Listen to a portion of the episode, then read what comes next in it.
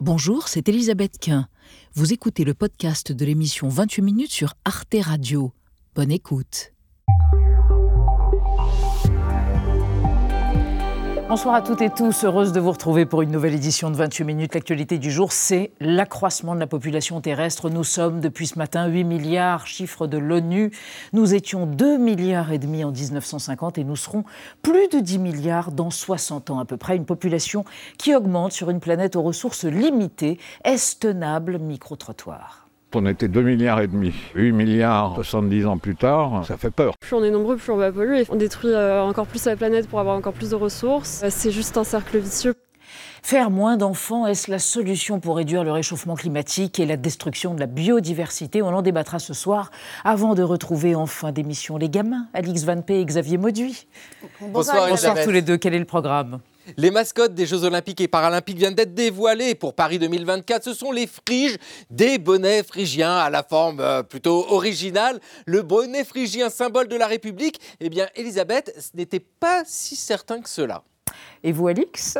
Eh bien, la dernière Fashion Week de Paris l'a prouvé. Les corps minces, très minces, voire irréels, sont à nouveau idéalisés, comme dans les années 90. Je vous explique ça tout à l'heure. S'il vous plaît. Et notre premier invité ce soir, c'est le grand romancier britannique Jonathan Coe, si populaire en France pour ses romans suavement caustiques sur ceux que nous aimons tant moquer et qui nous le rendent au centuple les rosbif, les Anglais.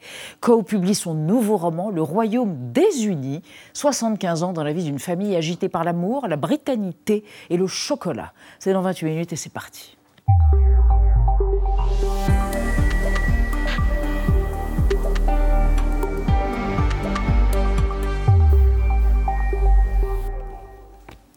Jonathan Coe, bonsoir. Bonsoir. Vous avez l'air Bonsoir. rêveur. Ça va? Hein?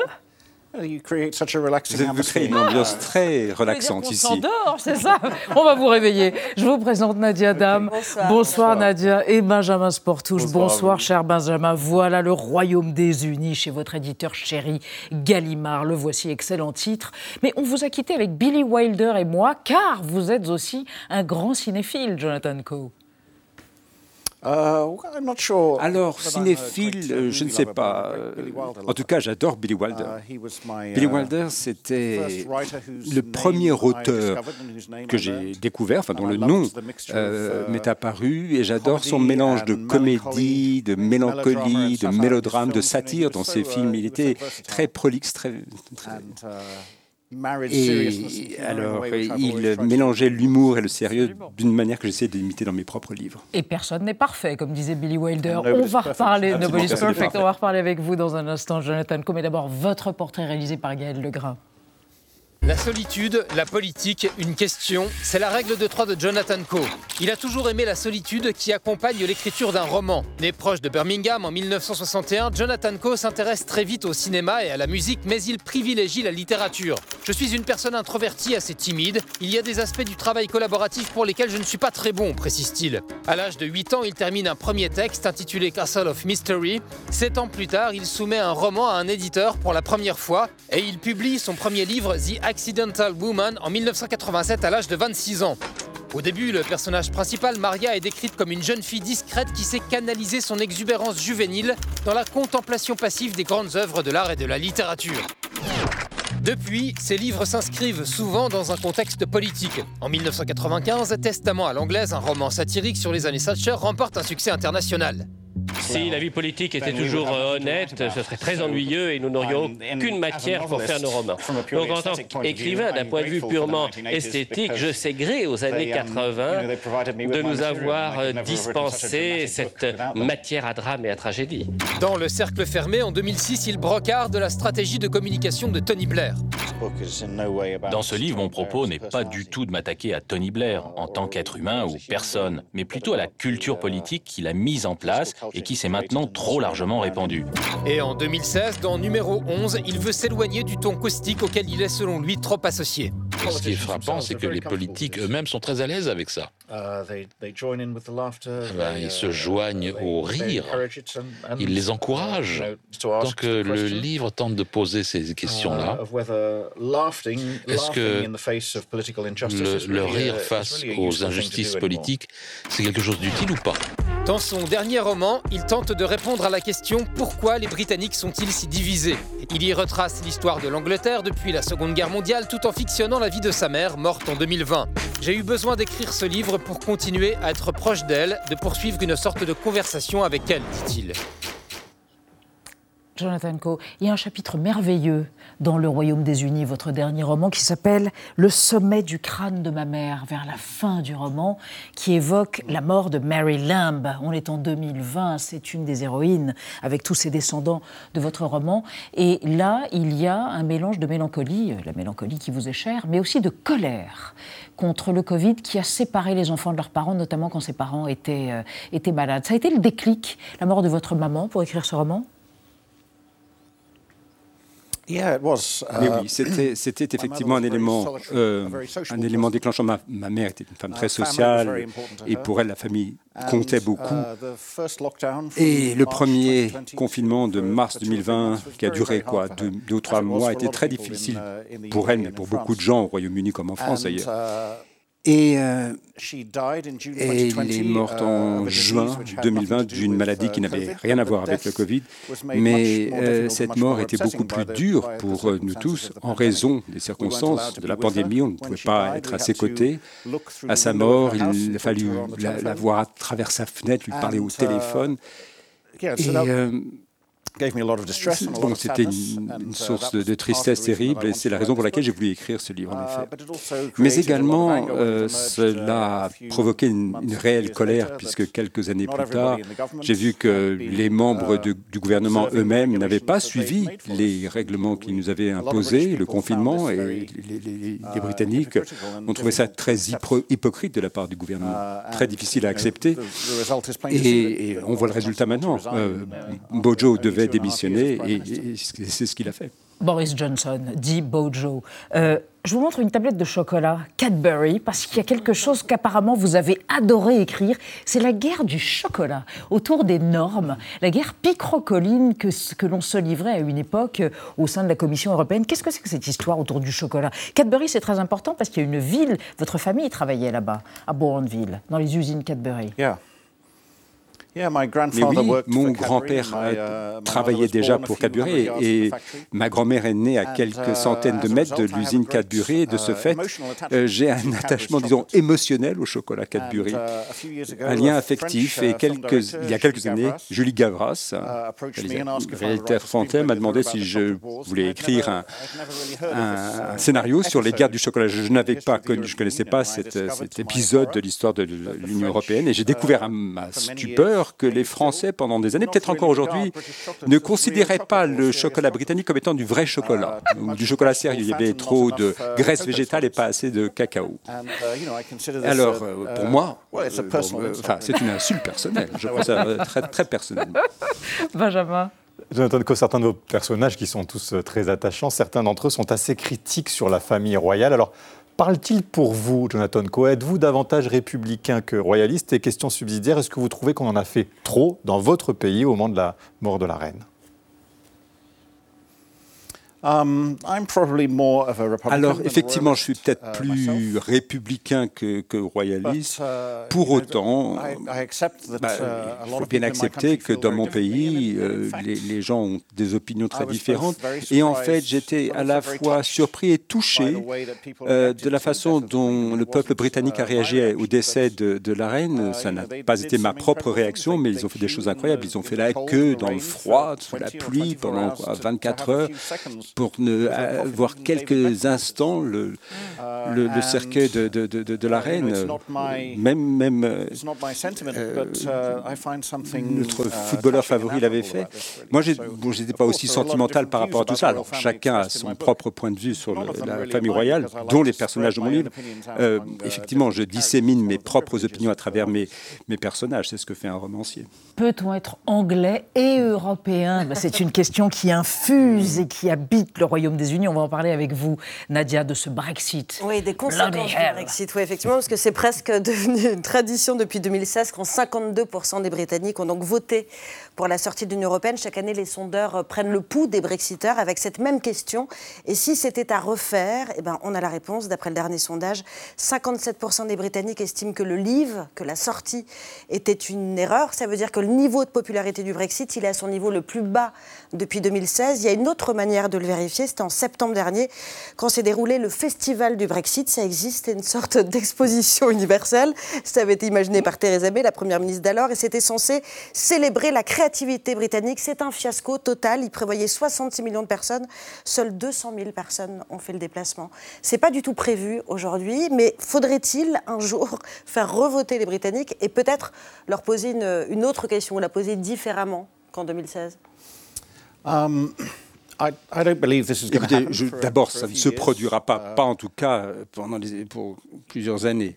Euh, vous savez, la Grande-Bretagne, la classe politique est dans un état de choc par rapport au, de sidération par rapport au Brexit, et, la classe politique euh, a même du mal à prononcer le mot Brexit. Enfin, on ne l'entend pas souvent dans, les conversations politiques ou à la télévision, bien que, de toute évidence, c'est un facteur essentiel de la situation difficile, um, la situation économique que nous traversons actuellement.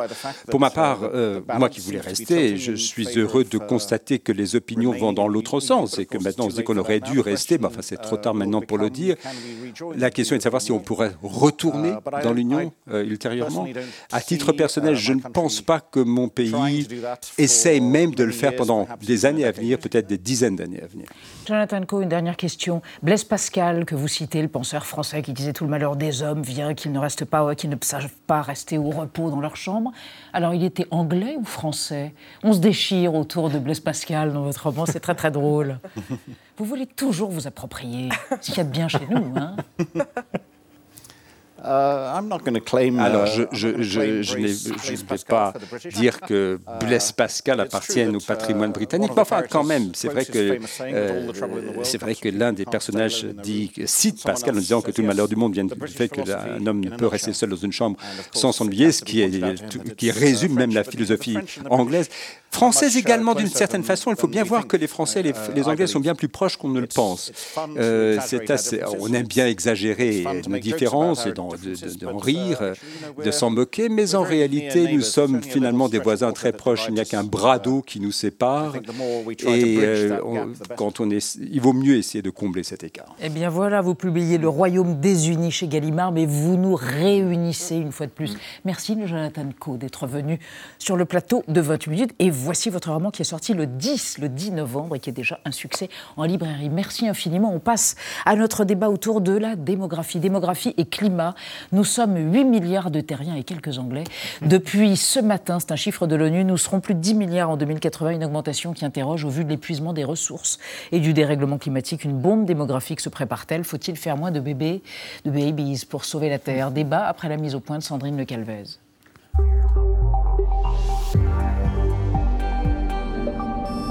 Au réveil ce matin, d'un coup, on s'est senti moins seul. Ça y est, nous sommes donc euh, plus de 8 milliards sur Terre. 8 milliards d'êtres humains, un chiffre qui va augmenter dans les années qui viennent et qui pourrait atteindre près de 10 milliards dans les prochaines décennies. Moins seul, mais un peu à l'étroit. 8 milliards d'êtres humains sur Terre reste encore vivable? Et si on était trop nombreux? En 200 ans seulement, la population mondiale a été multipliée par 8. Dans les années 50, nous n'étions encore que 2,5 milliards. À un rythme moins rapide, la population continue à augmenter aujourd'hui.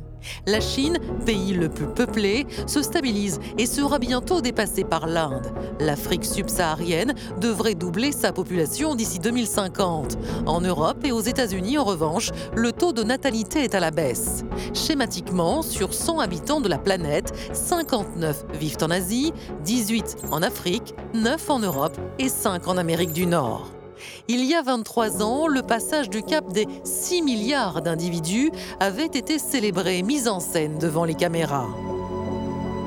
Kofi Annan pouponne. Le secrétaire général des Nations Unies a même fait le voyage jusqu'à Sarajevo pour fêter la naissance du petit Adnan. En 2022, pas de célébration, mais beaucoup de questions et même de l'inquiétude. Face au changement climatique, des jeunes, les no kids, préfèrent ne pas avoir d'enfants pour ne pas polluer davantage. 8 milliards de terriens, est-ce une mauvaise nouvelle pour la planète? Plus on est nombreux, plus on va polluer. On détruit euh, encore plus la planète pour avoir encore plus de ressources. Euh, c'est juste un cercle vicieux. C'est pas le nombre qui m'inquiète, c'est plus la manière dont on agit. Alors, qu'est-ce qui met en danger la planète? Nos modes de consommation dans les pays les plus riches ou la seule perspective d'atteindre les 10 milliards d'habitants? Sommes-nous trop nombreux? Faudrait-il limiter la population mondiale? Trois invités pour en débattre. Didier Barthès, bonsoir. Vous êtes porte-parole de l'association Démographie Responsable. Vous êtes également le coprésident du mouvement écologiste indépendant. Votre ouvrage, Le défi du nombre, que vous avez coécrit avec Antoine Wechter, est publié aux éditions Baudelaire. Et selon vous, 8 milliards d'habitants, c'est trop, alors que nous sommes à l'aube d'une sixième extinction.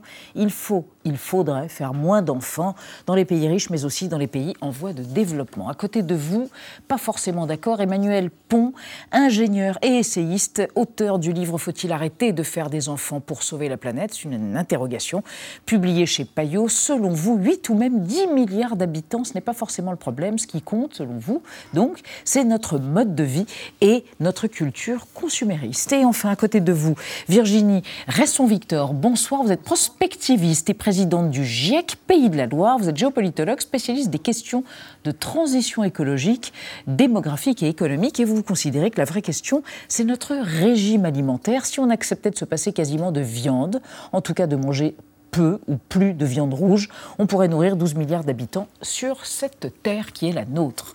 Et on démarre avec un mot qui revient depuis quelques décennies, ou plutôt quelques années. Malthusianisme, hein, qui est donc une doctrine issue des travaux de l'économiste Thomas Malthus, sont à la fin du XVIIIe siècle, qui prône la restriction démographique, hein, autrement dit moins de naissances.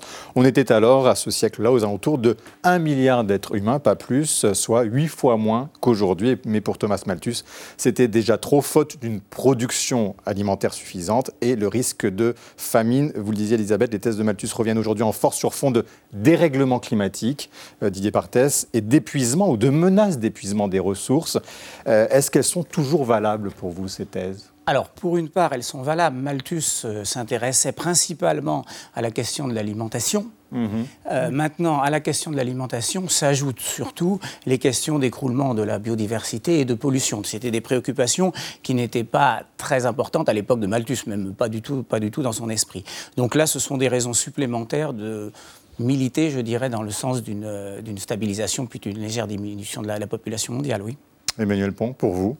Est-ce que le malthusianisme a toujours cours Vous n'êtes pas sur cette ligne-là pour, moi, il y a déjà, je pense, euh, un débat sur ce qu'est le malthusianisme, mhm. parce qu'en fait, Malthus était euh, pas forcément quelqu'un qui voulait contrôler la population, mais plutôt euh, un conservateur social qui voyait dans la limitation de l'alimentation une justification à la pauvreté. C'est-à-dire que euh, si euh, on donne plus aux pauvres, mm. ils vont être plus nombreux et du coup ils vont manger ce surplus et ils vont rester pauvres. Et donc Malthus a été bah, le grand inspirateur des politiques conservatrices du 19e siècle et c'était ça sa vision. Et pour lui c'était un pasteur et cette loi qu'il disait, qu'il pensait être une loi, mm. était euh, du coup divine et donc justifiée. Mm. Alors, oublions Malthus d'une certaine manière, mais revenons à ce chiffre, 8 milliards. Est-ce que c'est trop? Est-ce trop pour une planète aux ressources finies Je me tourne vers vous. Euh, euh, on sait depuis notamment le rapport Midos, d'ailleurs qui fêtait son 50e anniversaire, le Club de Rome, euh, une croissance infinie avec des ressources finies, ça n'est pas compatible. Est-ce qu'on en est là? Alors, je ne sais pas si c'est 8 milliards, 7 milliards, 5 milliards, 3 milliards. En réalité, ce chiffre, le trop, il est forcément relatif. Trop par rapport à quoi? Trop par rapport à des ressources Oui, ça dépend à quel rythme et quelle quantité de ressources on absorbe.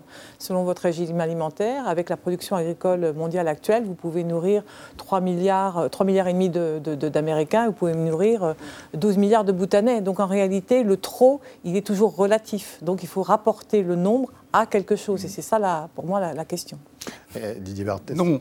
Parce qu'on se demande si c'est davantage les comportements qui comptent euh, plutôt que le nombre. Alors, moi, je n'oppose pas l'un et l'autre. C'est-à-dire que, en gros, l'empreinte de l'homme sur la planète, c'est la multiplication du nombre des hommes par l'empreinte de chacun. Donc agir sur l'un des deux facteurs finit toujours par agir sur la, réalité globale. Simplement, vous l'avez remarqué, aujourd'hui, l'essentiel des, des commentaires porte sur la façon de vivre. Je suis tout à fait d'accord avec la façon de vivre. Simplement, le nombre compte aussi. Et le nombre compte pour deux raisons. D'une d'une part parce que le nombre joue beaucoup sur les espaces naturels disponibles, alors même que nous sommes en pleine sixième extinction. C'est probablement plus encore que le réchauffement climatique, une chose extraordinaire que la Terre n'a jamais connue. Donc vraiment, là, de ce point de vue, de ce point de vue, ça compte. Et il compte également pour une autre raison, même vis-à-vis de la consommation, c'est qu'aujourd'hui une partie le nombre, de, hein, vous le nombre, facteur, oui, oui, le nombre compte vis-à-vis de la consommation parce que nous avons une partie de l'humanité qui est relativement pauvre. Et lorsqu'on on dit, ben, comme ils sont pauvres, ils polluent peu, en réalité, c'est un argument assez, assez fallacieux parce que c'est une façon de leur dire, pour que ça marche, il faut qu'ils restent mm. pauvres. Et moi, je suis au contraire favorable à ce qu'on permette aux populations les plus pauvres d'accéder à un meilleur niveau de vie qui sera d'une manière ou d'une autre corrélé avec une consommation et une pollution supérieure. Et la façon de concilier à la fois meilleur niveau de vie mm.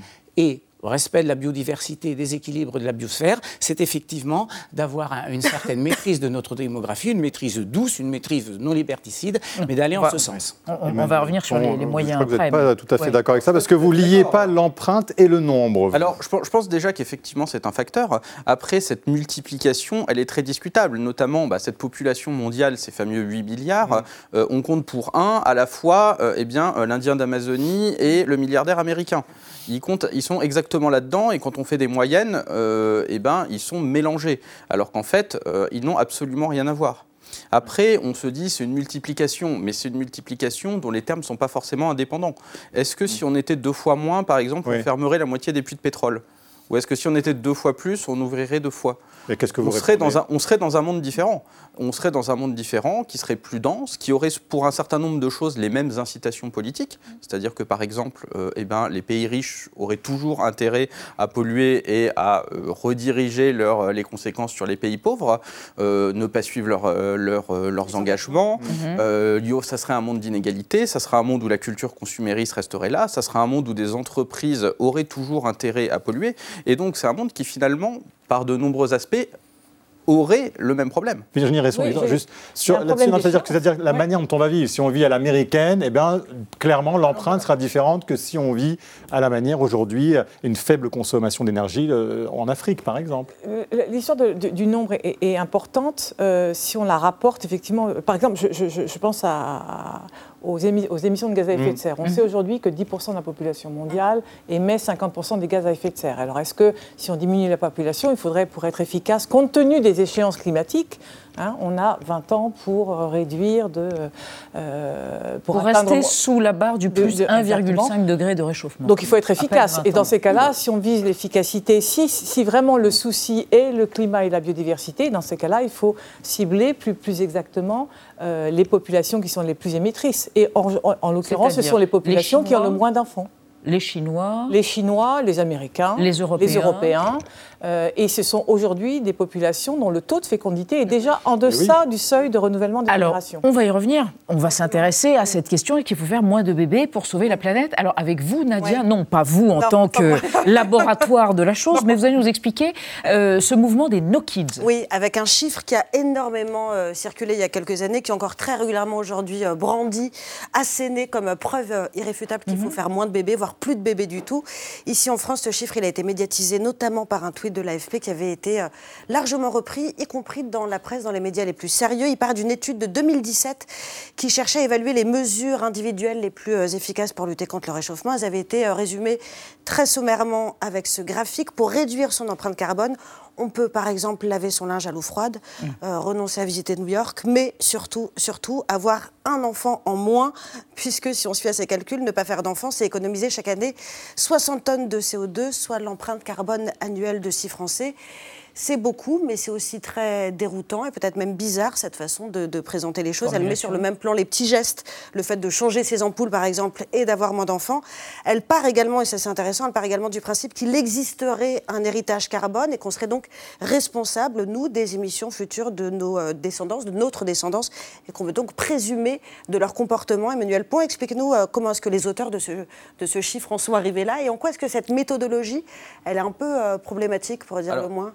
Ce chiffre, il est effectivement gigantesque. Hein. L'empreinte carbone du français moyen, c'est un peu moins de 10 tonnes. Donc, comment est-ce qu'on arrive à 6 français quand on a un bébé annuel, voilà. Euh, eh bien, en comptant toutes les émissions futures de votre descendance future et hypothétique jusqu'à la fin des temps. Donc, en partant du principe qu'ils vont polluer autant Voilà, euh, avec cette hypothèse qui n'a pas vraiment de sens. Donc, ce, chiffre, il est en fait extrêmement théorique. Il n'aurait pas dû être comparé à euh, ben, devenir végétarien ou passer à la voiture électrique, qui sont des choses qui ont vraiment rien à voir. Et les auteurs sont revenus dessus. ils ont dit que, bah, en fait, c'était pas forcément ce qui était important et qu'il fallait pas s'arrêter au chiffre exact. Trop tard, parce que beaucoup de personnes. Et malheureusement, voilà, ce chiffre, il est sorti de la boîte et, je regrette que beaucoup de gens aient pu faire des choix importants là-dessus sur la base de ce chiffre qui est faux. Alors, disons-le, hein, avoir un enfant n'aura jamais un impact écologique entièrement nul, mais euh, cet impact sera variable en fonction des modes de vie et de la société. Didier Berthez, est-ce qu'il faut vraiment faire moins d'enfants? Parce que naturellement, la courbe va baisser. Hein. Euh, on était à 5 enfants par femme en 1950, on passera à 2,1 en 2050.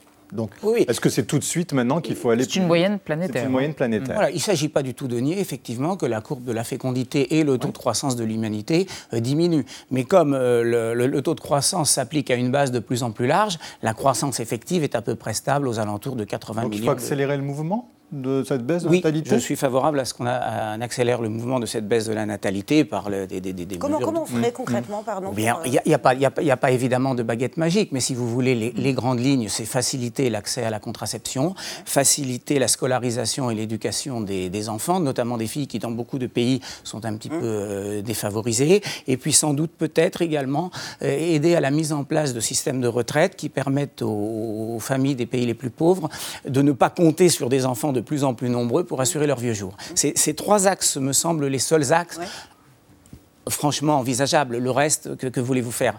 Hmm. euh, Voilà. L'objet est surtout de ne pas interdire demain aux gens d'avoir des enfants. Bah Donc je suis vraiment favorable à ce qu'on ait aujourd'hui des mesures relativement douces et incitatives pour qu'on ne se retrouve pas dans des situations de blocage qui conduisent à des mesures liberticides, hmm. comme on a connu dans certains pays. On pense tous à la Chine, mais il y a eu le cas à l'Inde aussi. de l'enfant hein, unique, on va en parler dans un instant. est-ce que c'est -ce réaliste hein, en vous entendant, euh, euh, Monsieur Barthès? Parce qu'on nous dit qu'il faut un renouvellement générationnel pour faire exister aussi une société, parce que économiquement aussi, c'est compliqué d'avoir moins d'habitants. Tout le monde se bat pour en avoir davantage. Comment vous réagissez, vous, quand vous entendez cela? Bah, Alors, déjà, on ne peut pas faire de généralité. C'est-à-dire qu'en euh, France, par exemple, euh, avoir moins d'enfants, c'est accélérer un vieillissement qui est déjà en cours et ce qui est mhm. extrêmement problématique, puisqu'on a besoin des jeunes générations et des actifs pour pouvoir prendre en, euh, prendre en, charge, la retraite, les, personnes plus âgées. donc, donc c'est en fait ce qu'il faut regarder, c'est l'équilibre entre les générations au sein de chaque pays. Et, et, pour pouvoir aussi, et là je vous rejoins, mais pas pour les mêmes mm. motifs, c'est-à-dire qu'évidemment qu'il faut que euh, l'ensemble des filles soient, reçoivent une éducation dans tous les pays et de faire en sorte que chaque pays ait les moyens d'offrir une éducation, un accès à la santé et, donc à chaque femme la possibilité de choisir euh, le nombre d'enfants qu'elle veut, etc. Ça, c'est extrêmement important. Pour l'émancipation, davantage que pour contrôler la, Absolument. Euh, et l'éducation. Euh, donc, donc, ça, c'est... Et, de fait, probablement que ça peut accélérer la transition démographique. mais, mais, mais, pour autant, c'est c'est un équilibre entre les générations et, pays par pays. On ne peut pas raisonner hmm. aujourd'hui à l'échelle globale. De manière globale. Emmanuel Pont, vous comprenez ces jeunes gens qui, sous l'effet soit d'une réflexion, soit d'une réflexion mélangée à l'éco-anxiété, qui est de plus en plus prégnante, décident de euh, raisonnablement, rationnellement, de ne pas se reproduire et de, ne pas faire d'enfants alors, je le comprends, euh, je le respecte d'ailleurs. Je mm. pense que c'est un choix euh, qu'on doit laisser aux gens dans un sens ou dans l'autre qu'à la fois il faut faire attention à justement aux mauvais chiffres sur le poids écologique des enfants mhm. et euh, bien être conscient que euh, eh ben, si on a un enfant, euh, son poids écologique, ça va être sa manière de vivre qu'on va en grande partie définir et que bah, les inquiétudes sur le futur, sur l'avenir, les possibles crises écologiques, etc., elles ont, elles ont un certain nombre de bases et c'est tout à fait naturel d'avoir euh, à la fois ben, un certain optimisme, un certain pessimisme qui coexistent. Et euh, je pense que c'est être lucide face à la crise écologique. Et on peut à la fois avoir peur de l'avenir et à la fois euh, choisir d'avoir des enfants. Et là-dessus, bah, c'est à chacun de faire son pas être choix. égoïste, comme on peut l'entendre aujourd'hui, de faire un enfant? Bah, Je pense pas. Pourquoi, mm. pourquoi ce serait. Oui, non, mais je pose la question parce que c'est quelque chose qu'on entend mm. beaucoup, qu'on reproche, notamment à des femmes qui s'excusent d'avoir fait bah, peut-être trop d'enfants. Est-ce que. alors, si, c'était, si le poids écologique de l'enfant était abominable, ça ah pourrait être le cas, mais là, c'est pas le cas. Et après, euh, est-ce qu'on peut. Euh, ceci dit, l'enfant deviendra un adulte. Il deviendra un adulte. Mais il, peut avoir il peut être un adulte avec un poids. Conscientisé, vous voulez dire, avec un poids et une consommation. Et d'ailleurs, qui ne se limite pas à, à son bilan carbone. Je veux dire, si vous avez des enfants, j'espère que vous ne les voyez pas uniquement comme des bilans carbone sur pattes, mais que vous espérez que, je ne sais pas, peut-être qu'ils vont contribuer au bien de l'humanité, ou peut-être qu'ils ont d'autres valeurs, ou qu'ils ont une, simplement une valeur en, en eux-mêmes qui dépasse ça. C'est intéressant la remarque que vous faisiez à l'instant parce que, je transmettais. Hein, oui, oui, j'ai bien compris. Euh, et de même que la réponse que je vais y apporter n'est pas la mienne, mais il y a quelques, il y a quelques temps, quand j'étais plus jeune, il y a longtemps maintenant, eh bien, euh, on, disait aux femmes qui n'avaient pas d'enfants, tu ne trouves pas que c'est égoïste parce que mm. pour payer la retraite, tu seras bien contente que des gens aient des enfants. Vous voulez dire qu'il y a eu un renversement euh, total Alors, vous évoquiez la politique de l'enfant unique qui a été appliquée en Chine. Eh bien, écoutez, justement, on va regarder ce qu'en disait un JT français le JT de TF1 du 20 octobre 1980 à propos du début de cette politique qui a duré jusqu'en 2015. Un seul enfant autorisé par couple avec un objectif affiché, en l'occurrence, lutter contre la surpopulation chinoise. Jeunesse, on ne voit qu'elle en Chine. Et pour que la population chinoise n'atteigne pas 1,2 milliard à la fin de ce siècle. Le comité central du Parti communiste vient d'adresser une lettre à tous les membres du parti pour que chaque couple ne donne naissance qu'à un enfant. La limitation des naissances est la préoccupation principale de la Chine d'aujourd'hui. Contrairement à ce qui se passe en France, les parents prolifiques qui refusent d'entendre raison sont pénalisés. Les familles qui acceptent de n'avoir qu'un seul enfant sont récompensées. Leur fils ou leur fille pourra jouir des privilèges dont seront privés les enfants des familles nombreuses. Par exemple, l'emploi de l'enfant unique est assuré par l'État. Didier Barthès, euh, ça pourrait vous séduire, mais en même temps, si on regarde bien ce qui se passe en Chine aujourd'hui, on a une faiblesse de la démographie. De la démographie. Ils vont être 800 millions contre 1 milliard 200 millions dans quelques années à peine, et on a une explosion de la consommation de CO2. De gaz, ils, sont, ils sont champions de la consommation de gaz carbonique. Alors, en partie, parce qu'ils, parce en partie parce qu'ils produisent pour le reste du monde. Hein, c'est quand même une Mais ce n'est pas une chose qui me séduit, parce que moi, je suis au contraire euh, favorable à des mesures douces et non coercitives. Et je veux justement faire remarquer. Oui, mais l'effet serait peut-être le même. Est-ce qu'on se Oui, oui l'effet c'est le même, mais le respect de la liberté ne serait pas le même. Mm. Et, et, là, si vous voulez, il est intéressant de voir que cette politique de l'enfant unique, elle a été justement mise en place après que la Chine se soit retrouvée bloquée parce qu'il y a eu auparavant des politiques extrêmement natalistes. Dans les premières années de Mao Tse-tung, c'était exactement le contraire. Et donc ça montre bien que lorsque l'on laisse filer la natalité à un très haut niveau, on risque demain de se retrouver dans des situations impossibles où les gouvernements seront tentés, il n'y a pas eu qu'en Chine, il y a eu en Inde aussi des excès, des femmes qu'on forçait à avorter, des stérilisations, etc. Je ne suis pas du tout favorable à ça, bien au contraire. Et c'est pour ça que je, préconise aujourd'hui les, les mesures douces, incitatives, pour que respecter la nature et les équilibres de la biosphère, c'était un premier élément, mais également euh, pour éviter ce genre de, pour éviter ce genre de dérive. Mais Emmanuel Pompro, est-ce qu'on ne s'inquiète pas pour rien? Parce que quand je regarde les chiffres, là aussi, le rythme de la croissance mondiale a radicalement baissé depuis le pic des années 60. Alors, il a été divisé par deux, donc c'est pas non plus zéro. Euh, après, il est euh, très largement dans des pays pauvres. Aujourd'hui, la majorité de la croissance de la population mondiale elle va être en Afrique, les autres continents étant à peu près stables ou en légère croissance ou décroissance aussi, ça devrait baisser, non ah bah, Il continue à baisser. Il continue à baisser, mais euh, le taux de fécondité continue à baisser. Mais néanmoins, euh, aujourd'hui, euh, la population augmente et elle va continuer à augmenter. Hmm. Et donc, on peut souhaiter, comme le proposait Didier Barthès, de d'aider ces pays à leur hmm. transition démographique. C'est quelque chose de très bien. Après, je pense qu'il y a trois dangers, on va dire, là-dessus, enfin, ou limites. Hmm. D'une part, c'est constamment instrumentalisé. Euh, par qui Par euh, bah, les pays riches, par exemple Emmanuel Macron qui a dit il n'y a pas si longtemps que ça servait à rien d'aider euh, un pays qui avait 7 enfants par femme. Mm. Je peux dire que ça n'a pas fait plaisir mm. sur place. c'est des pays qui partent de très bas, qui aujourd'hui polluent très peu. Si on prend justement les pays qui ont plus de 3 enfants par femme, c'est 20% de la population mondiale pour 3% des émissions. Et ils, en sont, ils sont loin de nous rattraper. Et autant je pense que c'est souhaitable qu'ils nous rattrapent, mais par exemple, on prend le, le, PIB par habitant du Nigeria par rapport à la France, au rythme actuel, il faudrait 250 ans pour mhm. rattraper. Donc on voit qu'on est, on, est loin. Et le troisième euh, Et enfin, le troisième, c'est que euh, bah, toutes ces politiques, c'est des politiques qui contribuent au développement économique. Et donc à plus de pollution. Et donc, au final, le bilan, eh ben, euh, même si les gens sont un peu moins, ils polluent un peu plus par personne, et il est souvent euh, neutre ou légèrement négatif. Ce qui ne veut pas dire que c'est pas souhaitable, mais il ne faut pas en attendre de miracle écologique. Virginie Resson-Victor Il y a quelque chose qui me, qui me, qui me gêne dans, je, dans, dans, dans, la confusion des genres. C'est-à-dire que le, une, une, chose est de dire il y a des, des, des, pays où les taux de natalité est très élevé, et ce qui crée d'énormes problèmes d'accès aux soins, à l'éducation, à un habitat correct, etc. Et ça, il faut l'aborder. C'est une chose. Et il y a une autre chose qui, nous avons, qui est de dire nous avons un problème écologique planétaire avec un phénomène de, de réchauffement, de, euh, de, recul de la biodiversité. Et ça, il faut l'aborder. Et ça, on ne l'abordera pas par la démographie, on le sait, dans la mesure où aujourd'hui les pollueurs sont, euh, sont euh, situés dans les pays occidentaux, les, plus gros émetteurs, et on l'abordera par une. Et, oui, oui, oui, absolument. Mais c'est vrai que si on enlève la mmh. production. Mmh. Euh, si, on, réexporte euh, à les émissions euh, qui sont dues à la production de mm. biens que nous consommons en Europe, déjà la, part chinoise diminue beaucoup.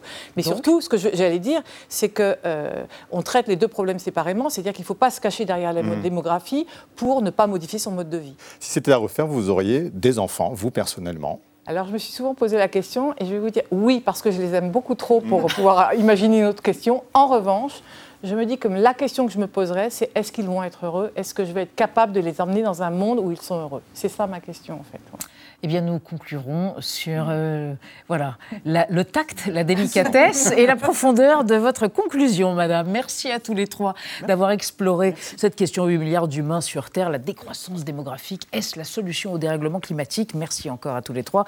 Euh, on continue avec l'actualité. Xavier Maudieu va revenir sur les friges, ces mascottes clitoridiennes, on ne sait pas très bien, des JO de 2024. Bref, en tout cas, lui évoquera l'histoire du bonnet phrygien. Aucune confusion possible. Alix Van P euh, se penchera sur le retour de la maigreur chez les mannequins, exaltation du skinny. Mais pour commencer, les mots vedettes de l'actualité recensés par Thibault comme tous les soirs. Ce soir, c'est Frankenvirus, les vinavirus manipulés par l'homme. C'est entendu. Le Covid-19 pourrait-il être un Frankenvirus? Un Frankenvirus? Frankenvirus. Les Frankenvirus. Qu'est-ce que ça veut dire? Exactement ce que ça dit. Merci de m'en dire un peu plus. Entendu. La vie secrète des mots. Frankenvirus est un mot valise anglais qui désigne un virus créé en laboratoire et devenu hors de contrôle, comme la créature du savant suisse Victor Frankenstein dans le célèbre roman de Mary. En 2022, cette terminologie s'applique aux agents pathogènes bricolés sous cloche pour booster leur dangerosité afin de préparer leur éventuelle arrivée. Ces frankenvirus, chimères dans le jargon des blouses blanches, sont obtenus lors d'expériences dites de gain de fonction. Expérimentations inquiétantes qui peuvent piétiner la barrière des espèces et dont le rapport bénéfice-risque est incertain. Ce type de manipulation était en cours à Wuhan au début de la pandémie de Covid-19. D'abord balayé comme complotiste, en l'absence de traces d'animal infecté après trois ans de Covid, l'hypothèse d'un accident de labo reste plausible. De nombreuses fuites accidentelles de souches anciennes incorrectement inactivées ont émaillé la fin du XXe siècle. En 2014, l'Institut Pasteur a révélé sans plus d'explication avoir égaré 2348 tubes pleins de SRAS. L'Influenza Research Institute de Madison recèle le frankenvirus de l'extrême, un virus H5N1, grippe aviaire, génétiquement croisé avec le très contagieux H1N1, grippe humaine. Il franchit la barrière des espèces et pourrait contaminer l'homme avec un taux de mortalité potentiel de 60%, soit 1 milliard de morts selon les projections de l'Université Harvard.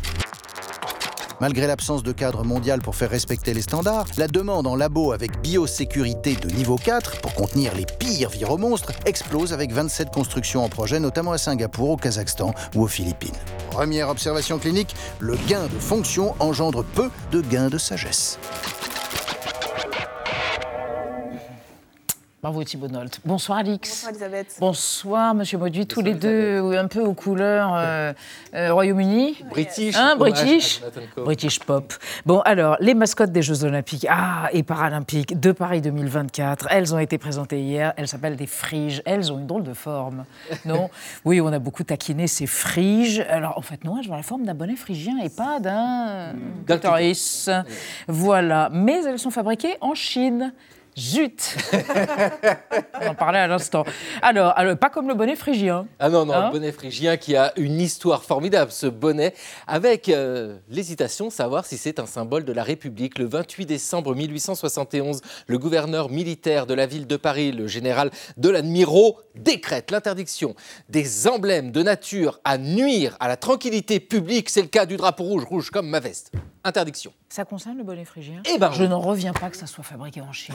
Bon, c'est tout. Fin de la parenthèse. Non, mais bon, c'est dingue. Non, non, le bonnet phrygien pose problème en 1871. Vous la Troisième République est alors une gamine. Elle a à peine plus d'un an. Elle a connu le traumatisme de la Commune de Paris, le mouvement insurrectionnel qui voulait une république sociale. Et les communards, c'était emparé de ce bonnet phrygien. Il avait repris des sans-culottes de la Révolution mhm. française qui eux-mêmes s'étaient inspirés d'autres mouvements d'émancipation. C'est le cas de la Révolution, enfin de la guerre d'indépendance en Amérique. Hein. C'est un couvre-chef pour lutter contre les tyrans qui trouvent ses mhm. origines dans l'Antiquité. C'est l'antique Phrygie, c'est au cœur de la Turquie actuelle et qui a été assimilé de manière un peu facile au bonnet que les Romains utilisaient pour montrer qu'un homme avait été affranchi, un esclave affranchi. Vous voyez, c'est absolument délicieux. Oui, mais pour le général de l'admiraux, pour tous les généraux et les amiraux, ce bonnet est séditieux. Oh, mais c'est pas la vie de tout le monde. Non, dites non, donc. Non, ils sont pas tous. Fabriqués en Chine. Non, mais je m'en remets pas, quoi. non, non, non, ils sont pas tous de cet avis. La question, en fait, est est-ce que le bonnet phrygien est le symbole de la République ou de la commune? À Montpellier, le président du Conseil général de l'Hérault décide de mettre un buste, une allégorie de la République, une femme avec un bonnet phrygien. Scandale, scandale, horreur C'est pas possible, faut absolument ôter ça. Le préfet, le ministre de l'Intérieur, le président de la République, c'est alors Adolphe Thiers, mais disent que c'est odieux, il faut le faire disparaître. Et commence la guerre du bonnet phrygien.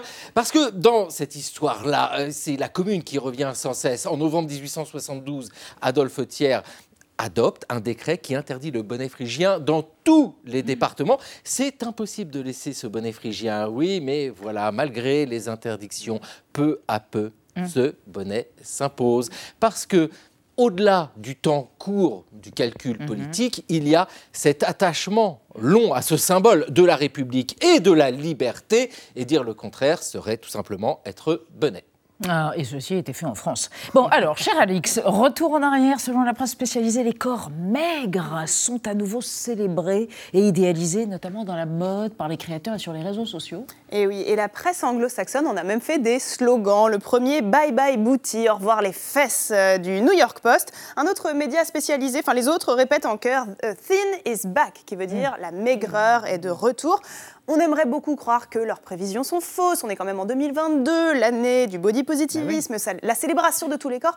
Mais en fait, il y a de nombreux indices qui prouvent que c'est totalement l'inverse. Par exemple, les mannequins dits plus size, c'est-à-dire les mannequins qui portent des vêtements au-delà de la taille 40. Donc euh, plus size, bon voilà, ça se discute, mais reste extrêmement minoritaire sur les podiums. Selon The Fashion Spot, un site spécialisé, elle n'était que 2% à défiler lors de la dernière Fashion Week.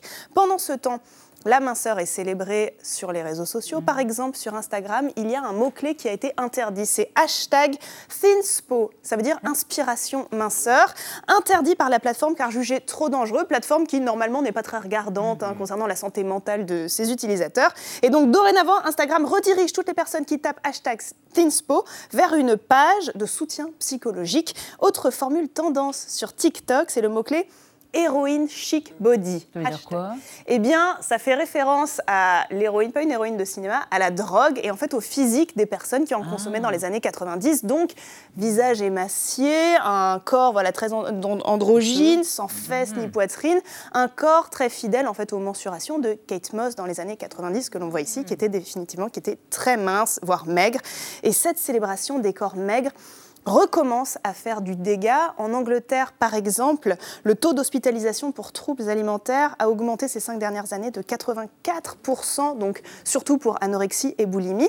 Et les ventes euh, de médicaments amaigrissants ne cessent d'augmenter. Et comment vous expliquez ce retour à la minceur Ou comment explique-t-on Comment explique-t-on Eh bien, pour certains experts, le retour de cette mode vestimentaire des années 90, donc les crop tops, les baggy, s'accompagne peut-être d'un retour de la mode des physiques qui allaient à cette époque, donc les pires physiques, mais vraiment des dernières décennies.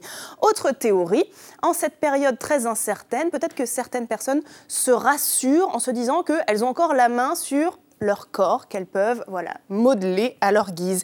Ces dernières années, donc, les femmes idéalisées auront donc été calipiges à taille de guêpe. Maintenant, elles sont à nouveau très maigres et ces deux corps ont un point commun. Ils sont tous les deux non naturels et je rappelle qu'il est très dangereux et vain de chercher à les atteindre.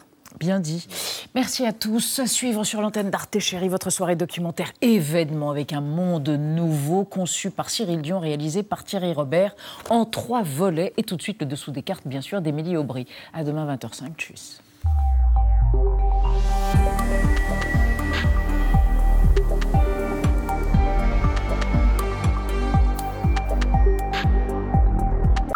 Retrouvez le podcast de 28 minutes sur toutes les plateformes de podcast et sur arteradio.com. Et pour soutenir l'émission, abonnez-vous, commentez, critiquez, mettez des étoiles et partagez le podcast avec vos proches.